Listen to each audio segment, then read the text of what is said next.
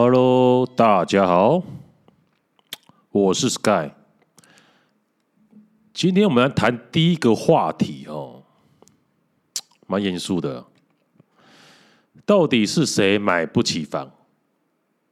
这个话题在 PDD 的房版二十几篇文章，我也大致看一下而已啊，所以我今天陪大家。来看一下他们到底在讨论什么。刚开始是有一个网友在一月二十八号发了一篇文，标题就是刚我刚刚我讲的，到底是谁买不起房？他文章如下：今年过年很难得几位大同大学同学可以聚聚，这是我们认识二十年的聚会。也变得跟以前很不一样。以前的聚会是路跑、爬山、打保龄球、吃饭，现在的聚会都是带着老婆、小孩约公园，让小孩放风，大人才能好好聊天。不过呢，这次的同学来的也不多，不过还好有 FB 和 IG，也是能知道其他人的状况。简单来说。八成的同学都结婚了，买房生小孩子了。因为我们只是后段大学的气管系，班上最多职业的是国营和公务员，科技业、金融业、制造业也都有同学在里面。气管系嘛，各行各业都有同学，但是没有富二代，也没有乡民口中的高薪职业。比如说医生啊，科技新贵。即使如此，大家也在也都在这几年顺利的买房生小孩了，而且生两个的比生一个还多。说真的，我们都是一般人而已，PR 都低于五十趴。所以连我们这群人都顺利结婚、买房、生小孩了，到底还有谁没办法呢？还是只是不想而已呢？我刚才看了一下，是四十几篇文章在回应，其中一个回应的蛮激动的，我来念一下。先说二十年馆长都能从八九变成企业老板，就是在反驳刚刚我念第一篇文章那个。然后接着他要说，二十年廖老大都能从黑金变成企业老板，你说你低阶气管系？那馆长廖老大这些都没有读过书的，怎报答你们这些人？没有馆长，我记得他有高中补校毕业哦，不要瞧不起馆长，什么什么没读书的，他们只是比较算是性情中人呐、比较喜欢出口成章而已啊！不要把那些出口成章的人都说都类归为没读过书的，在台湾最基本的就是。哎，九年教育嘛，九年义务教育嘛，对呀、所以到底是谁？现在的年轻人或者是之前的人，还有人不识字吗？很少吧。好，我们来继续看他的文章，他写说，出身比你低还单亲的八九，现在都比你们强，比你们猛。没有啦，那只是部分而已啦。这个人真的是有点偏激，激不得。然后他说：“你们买不起超跑，现在还领人薪水，是不是要检讨一下？”哦，很呛哦。买不起房的是在说现在的年轻人，而不是像你出社会二十年或十年的那种人。是现在年轻人不靠家里，本来现实社会就是买不起，有些不住家里要怎么存钱呢？就算是科技业也挺困难的。因为科技业寿命有限，这笔钱脑袋坏了才投房产，想到要人生套牢，根本是错误的选择。永远不当老板之后，就会像你们二十年还是员工领人薪水，还在讨论买房了没？根本搞笑。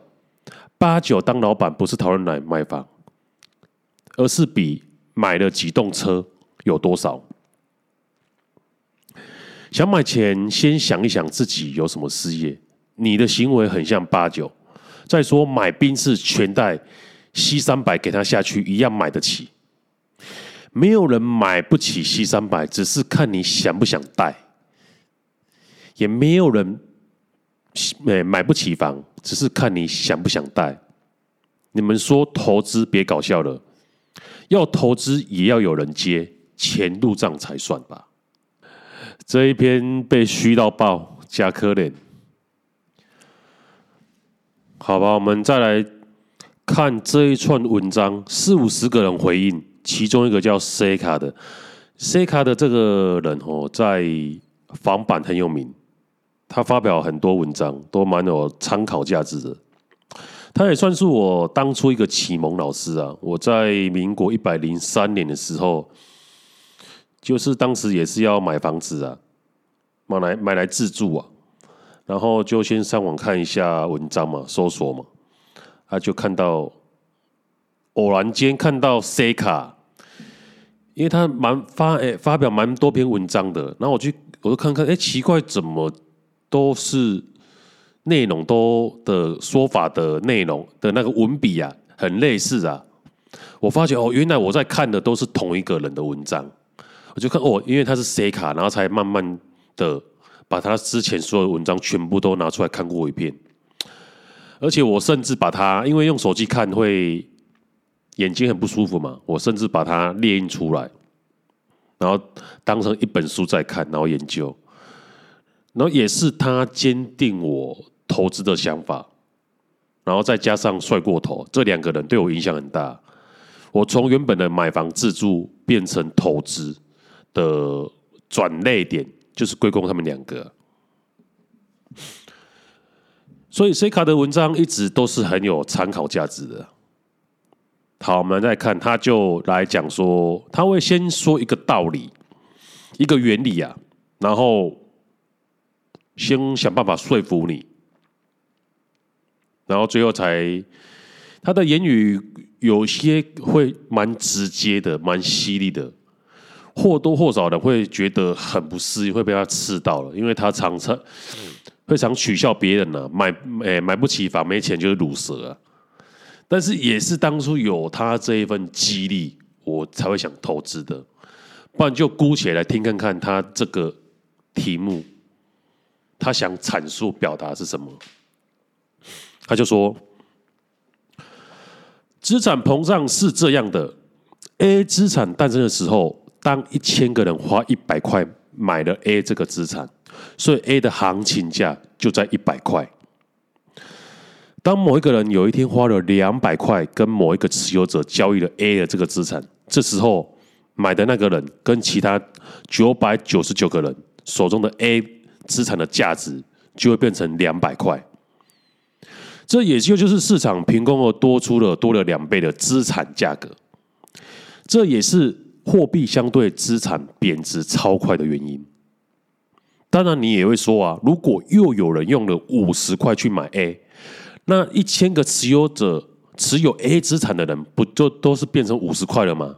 对，如果这个东西没有生产价值。没有其他的附属的其他担保的话，那价格本来就是这么虚，又可能会有巨幅震荡的可能。但如果这个 A 是可以生产的呢？生产出来的东西价值是十好了，这样如果 A 的价值在一百的时候，将投报率是十趴，而在两百的时候，投报率则变成五趴，那自然市场就会趋于一个对 A。的合理价格会去成交，因为资本家不是白痴，你投报率太高不买，对不起，对不起自己啊！投报率太低，买了当盘子。所以在资本市场最后要判别的就是 A 的生产价值，相对它的价格是不是合理，然后回推到不动产，就不动产的基本面。为啥房价可以一直涨呢？比如说市场哦，有一栋五百万的房子，房价涨不需要交易的五百万次，他只要交易个几千几万次，就可以把五百万栋房子价格推升二十趴之类的。因此，少数的交易可以创造全部的价值，所以到最后了，只需要靠少数有钱人就可以把整体价格给拱起来。只要这个东西对少数的人是有那个可以买入的价格，就 OK 了。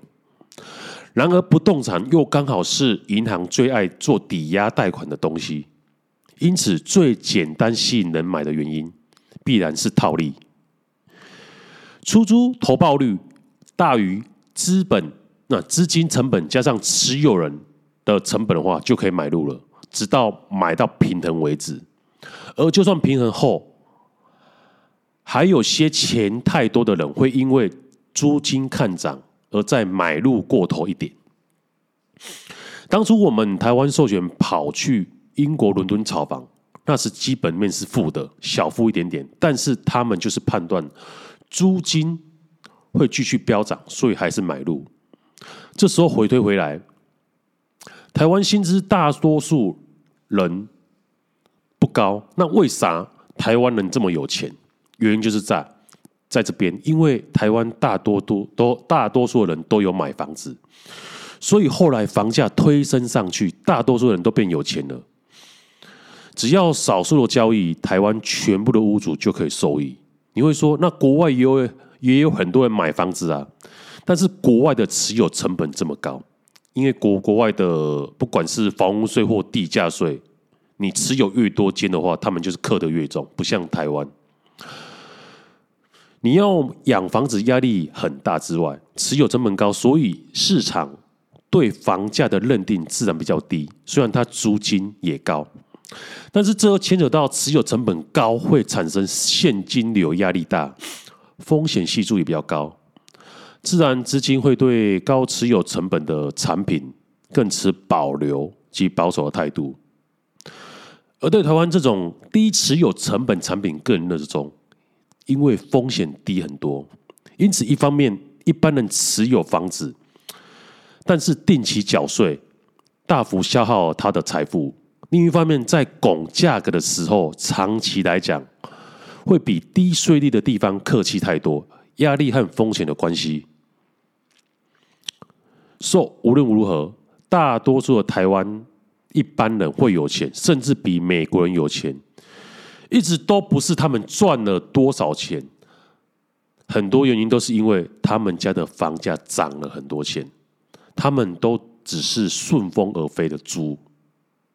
不过，他们人生最重要就是做对了决定，所以成为顺风而飞的猪。而到今天房价更高之后，自然买卖市场的人力财力就要更雄厚。这时候，你家既有的房子，自然在不动产买卖市场上优势就会特别大。大到后来，大都市不要说蛋黄区啊，甚至单一的一般市中心，不动产购买者很多是家里很多房子的。老爸用房贷借一点钱给小孩子当头期款，这种交易市场再常见不过了。换屋更是一大堆，都不用说了。瓜府蛋黄区其实换屋比例分非常高的，那买家本来起跑点基础就差很多，一直拿购物的底层的基准，比如说年薪五十万白手起家来看市场，既自然会自然就会有很扭曲的现象。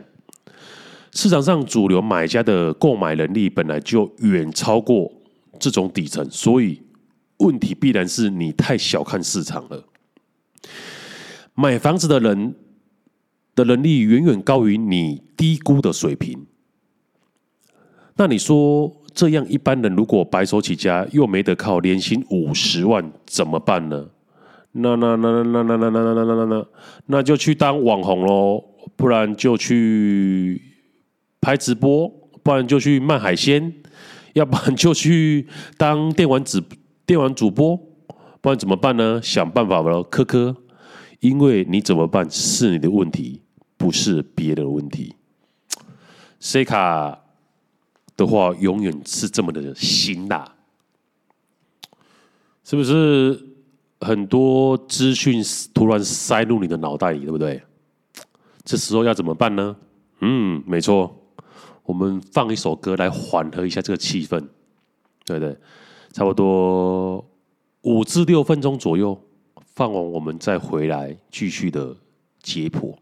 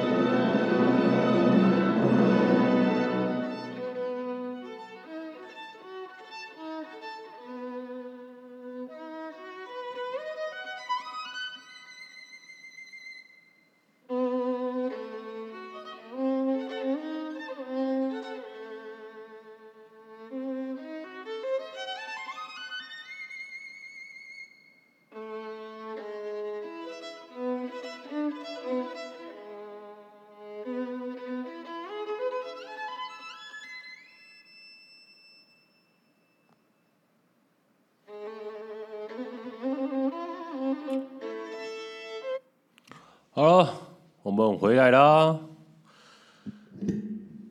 C 卡刚才讲的观念，总归一句话总结啊，就是打不赢就加入。在台湾这么畸形的税制底下，持有税率竟然这么低，持有税跟地价税一年加起来，可能一一间上千万的房子不到一万块，上千万哦。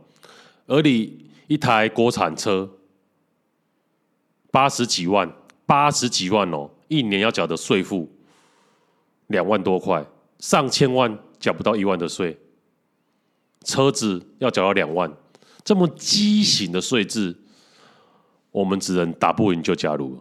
他主要阐述就是这样，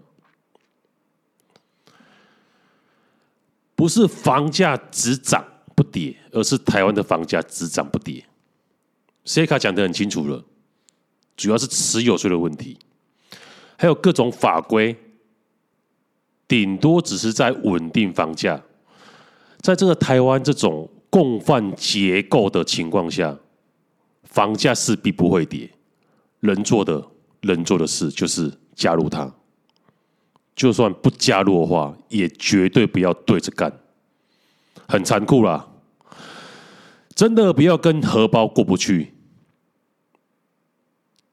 因为绝大部分的人民其实也不愿意不愿意房价跌啊，而政府呢，他也乐在其中啊，获益啊，更不用说政府官员、民代都有优先获得讯息的机会，他们都可以透过房地产合法的大量的扩充自己的资产，这就是所谓的共犯结构。目前真的是无解啊，立委后面。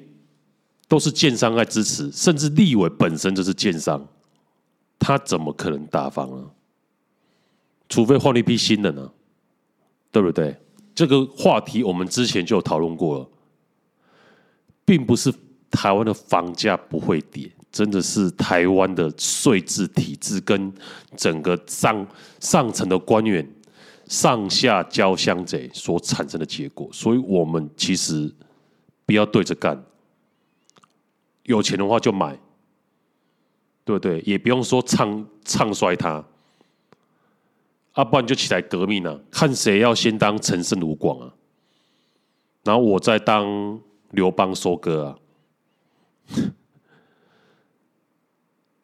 最先冲出去一定死啊！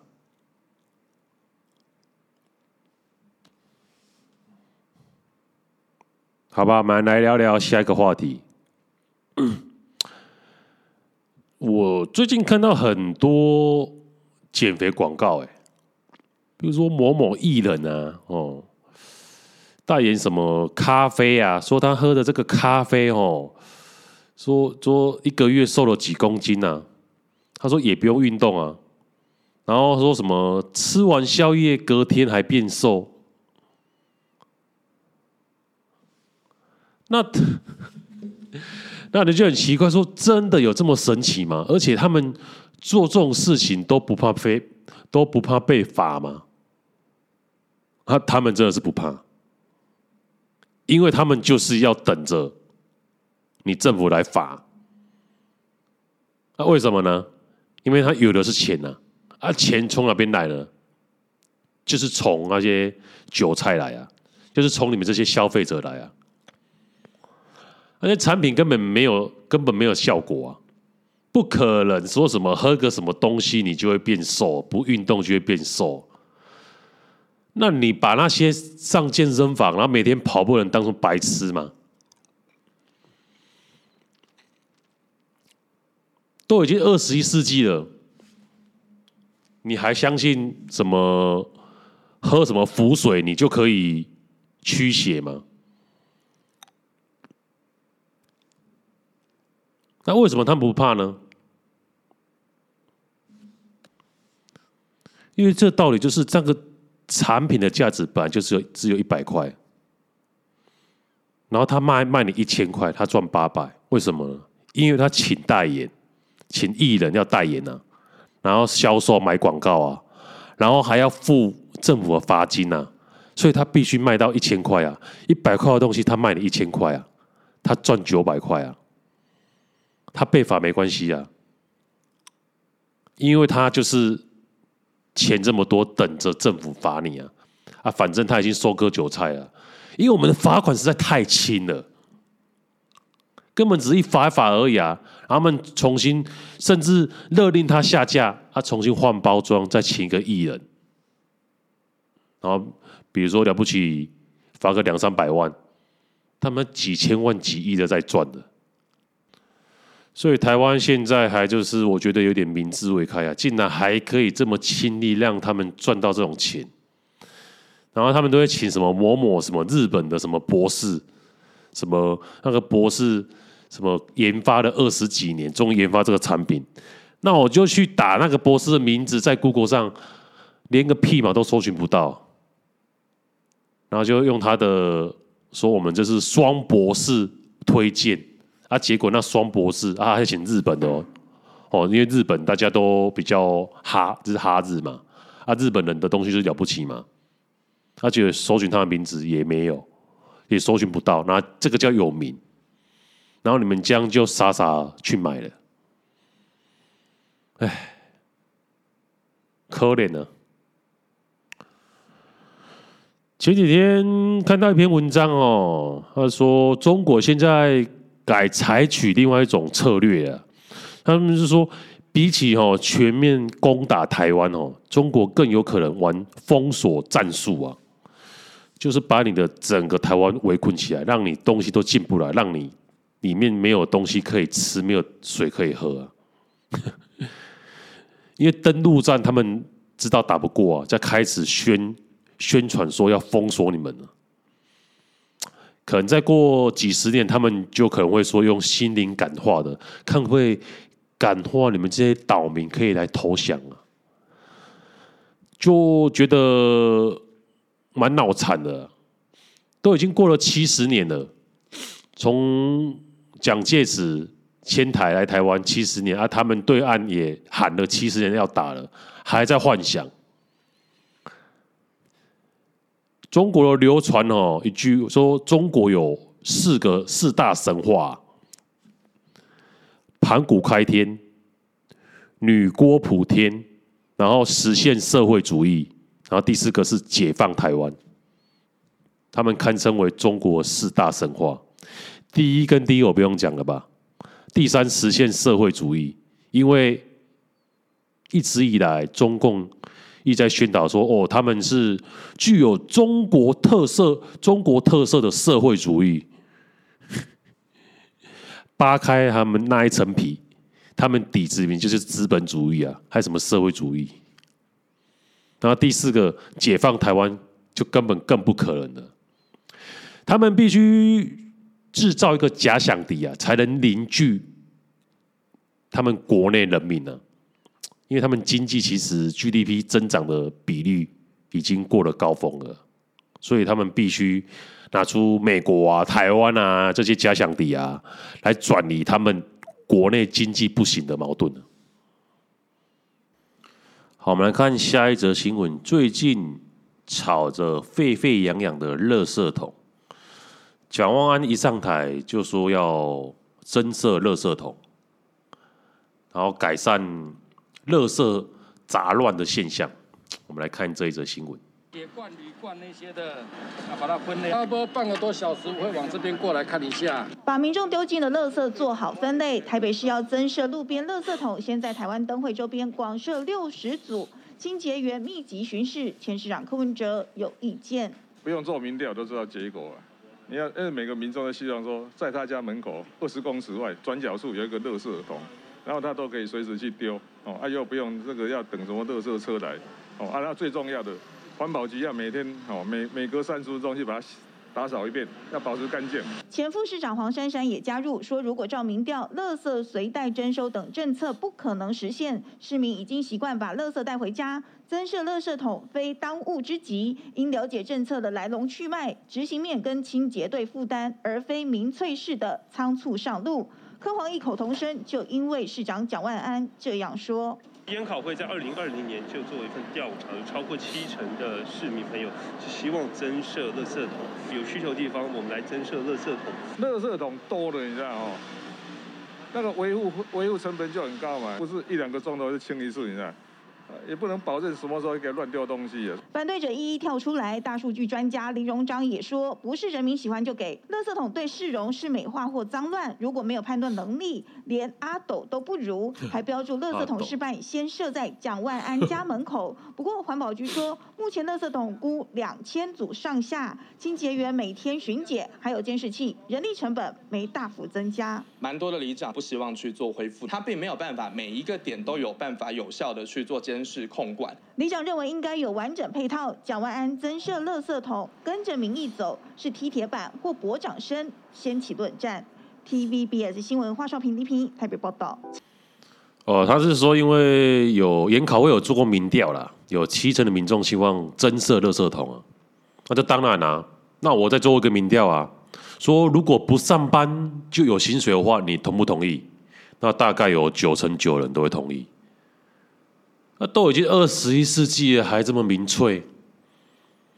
你当一个地方首长，就是要做出最佳的决策啊，不然大家选你干嘛？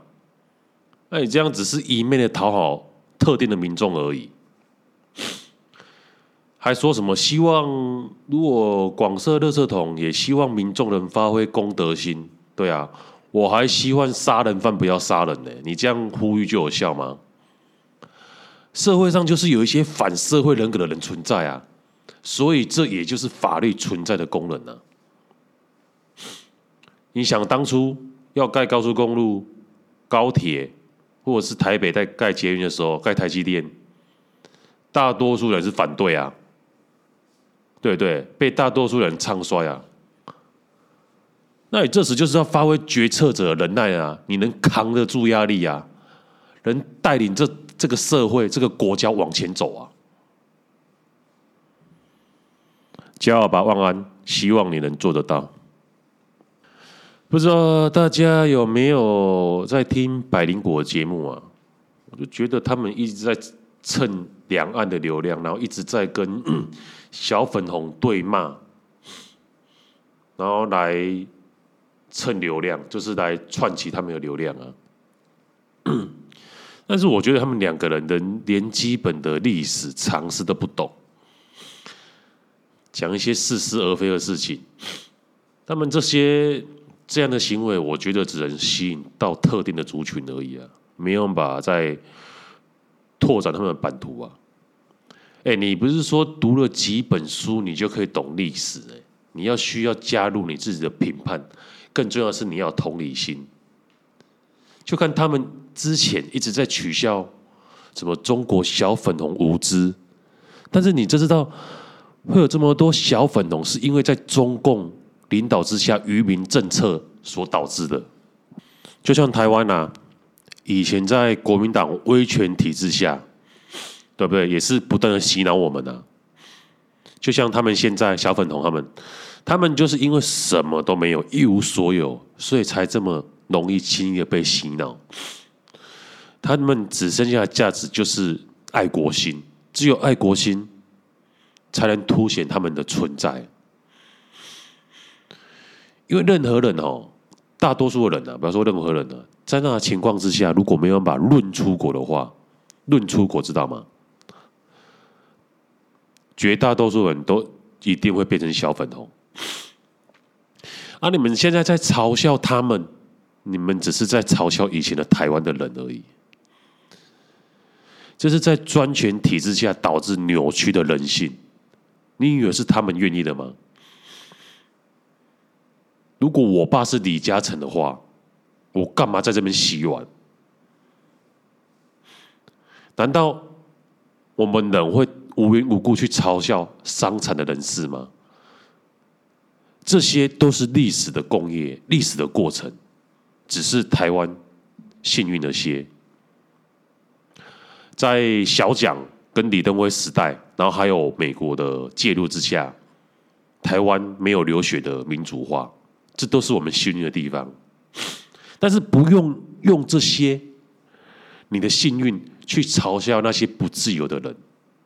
我想，这些同理心是我们必须存在的。好，那么在我前天看去看完了《灌篮高手》了，因为我朋友说他觉得有一些不完美的地方啊。我是看完了以后，然后再去看了很多评论啊，终于得到现在今天的感想啊。我觉得《三王之战》吼是井上雄彦二十年磨一剑之作。他画漫画哦，他的敬畏整个转变，你可以重新再翻漫画，不，诶，不是电视上的那个动漫哦，是漫画哦。他整个敬畏的编排，他已经摸索了十年、二十年了，才连当初在二十六年前、二十六年前画出这么血肉的伤亡之战，但是。你把它拍成电影，那又是另外一个领域了。漫画跳跳脱成电影，那是不同的领域。毕竟他终其一生都是在漫画漫画，所以他在漫画表现的敬畏的展现，你会看得很热血。但是当他把漫画变成动漫，甚至把它搬到电影院的话，那就又是另一个领域了。除非你再给他十年、二十年去打磨。但是他今天他有画漫画的天赋，不代表他有拍电影的天赋。正所谓隔行如隔山呐，我们外行人都觉得很简单呐，说啊，你只要把漫画的东西照搬到大荧幕这样画就好了啊。其实漫画很多的敬畏的呈现，你用电影是没有办法表达的，就像我们在看金庸一样啊。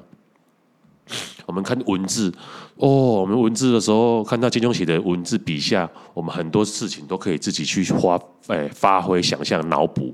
但是你一旦翻拍成电视剧，那就是说感觉就是少了这么一点味道。同样的也是啊，漫画搬到大荧幕也是这样啊。漫画很多空格你都可以去自己脑补，这种热血你就就可以，或者是看到某个。片段的时候，你可以自己操控自己的心绪，在那边停留，来回的摸索。但是电影就是一下子就过，一下子就过，它不会让你有停下来思考的时间。它最重要就是流畅感。所以很多作品、小说啊，翻拍成电影啊，或者是漫画啊，翻参呃翻拍成动画，很多人都觉得不满足啊。所以啊，三王之战之所以会好看，除了故事之外，还有井上雄彦在漫画上面设计的敬畏视角转变。如果真的要享受，好好享受一场山王之战，还是去把漫画重新拿出来，重新翻阅吧。因为电影是永远不把没有办法满足你的，这就是我的感想。好，我们再放一首音乐，水一下时间。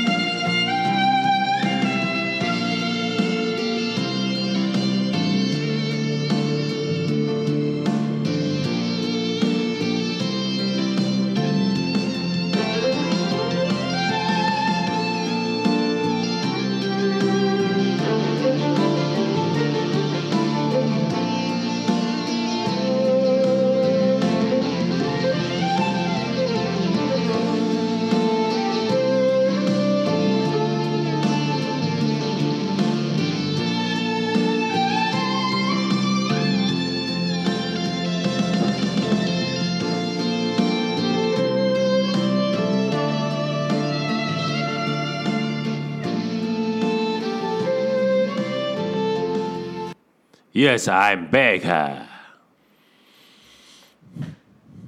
来看一则离奇的新闻，发生在新北市汐止，一名黄姓的老翁，在一月二十七号的时候，疑似机械停车格故障，或者是操作不当，惨惨被夹在车到停车柱跟车门间。哇！经抢救十四个小时，于一月二十八号人伤重身亡。那检警目前在厘清老翁死亡的原因。经调查，哈，死者竟然是元大期货七十一岁独立老董，证交所的前副前副总黄乃宽。而元大期货也公告证实这个新闻啊。新北市在新北市消防局二十七号接获通报。立即前往这个黄乃宽居住的社区的停车场进行抢救。抵达时发现他驾驶的车辆打在 R 档上没有熄火，赶紧将车打到 P 档并且熄火，迅速将人救出。但是黄翁哦被救出时已经没有生命迹象了。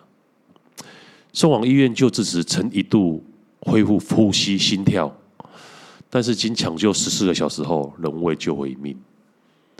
检方调阅调阅监察器发现，当时黄翁准备将车驶离停车格，但是不知道为什么卡住了，可能是机械车位没有升到定位，导致车辆跟地面有落差，然后推测死者是下车要查看，然后没有帮没有将排档打好，没有把它归为 P 档啊，导致车子还继续移动，然后身体被。车门跟车柱卡住而死亡，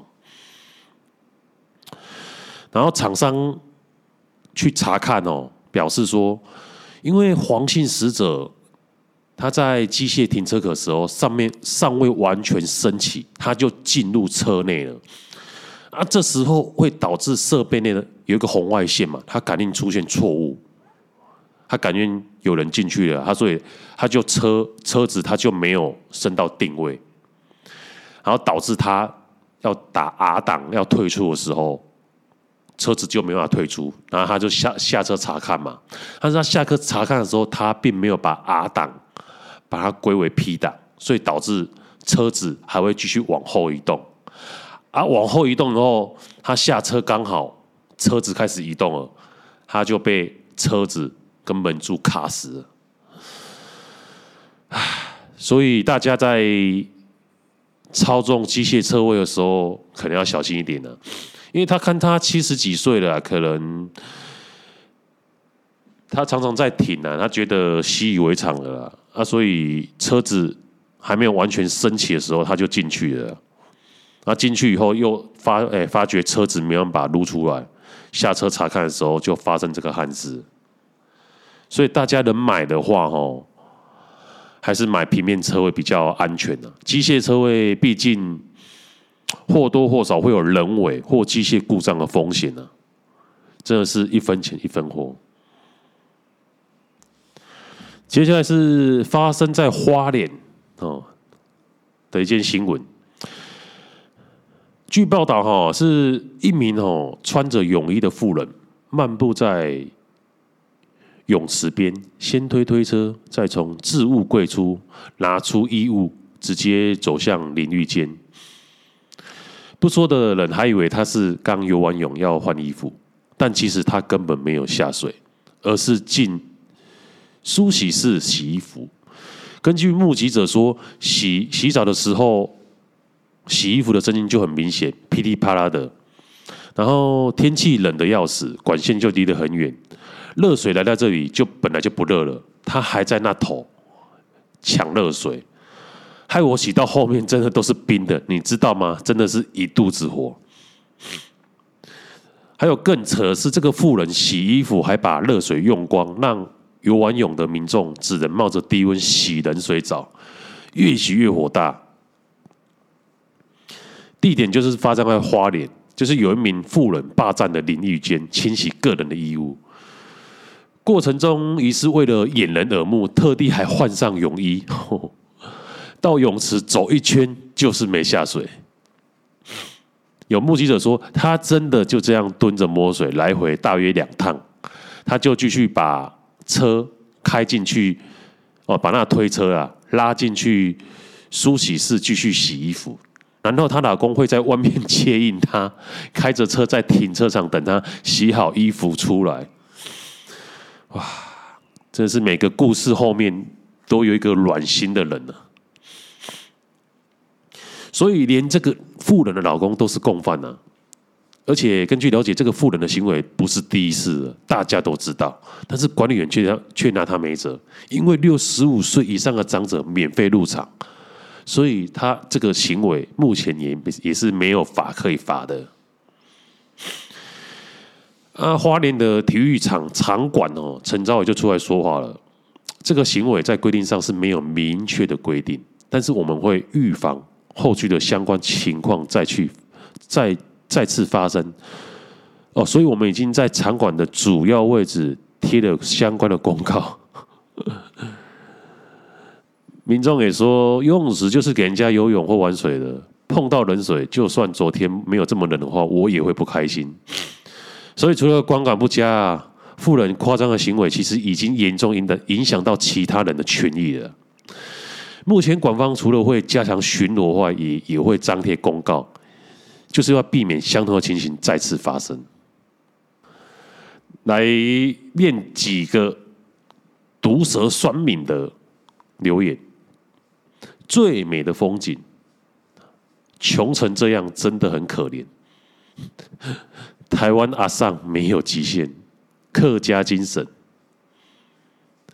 可以去溪边洗啊，为什么要挑游泳池？就贪小便宜啊，够厚颜的，而且很勤劳哎，他是用手洗。还有人说叫什么叫啊？没有用泳池洗已经很节制了，还以为是中国的新闻，老害不意外。这种行为没有违法使用规定吗？还是只是不想执法而已呢？贪便宜的智障一个，他们的勤俭持家就是浪费公众资源。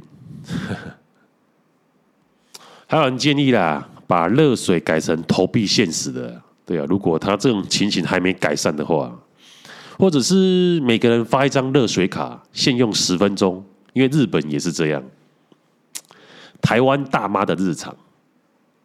厉害了，我的国！还有其他新闻吗？哈，大家，如果没有的话，我们今天要撤了哦。啊啊，This is Sky，see you next time。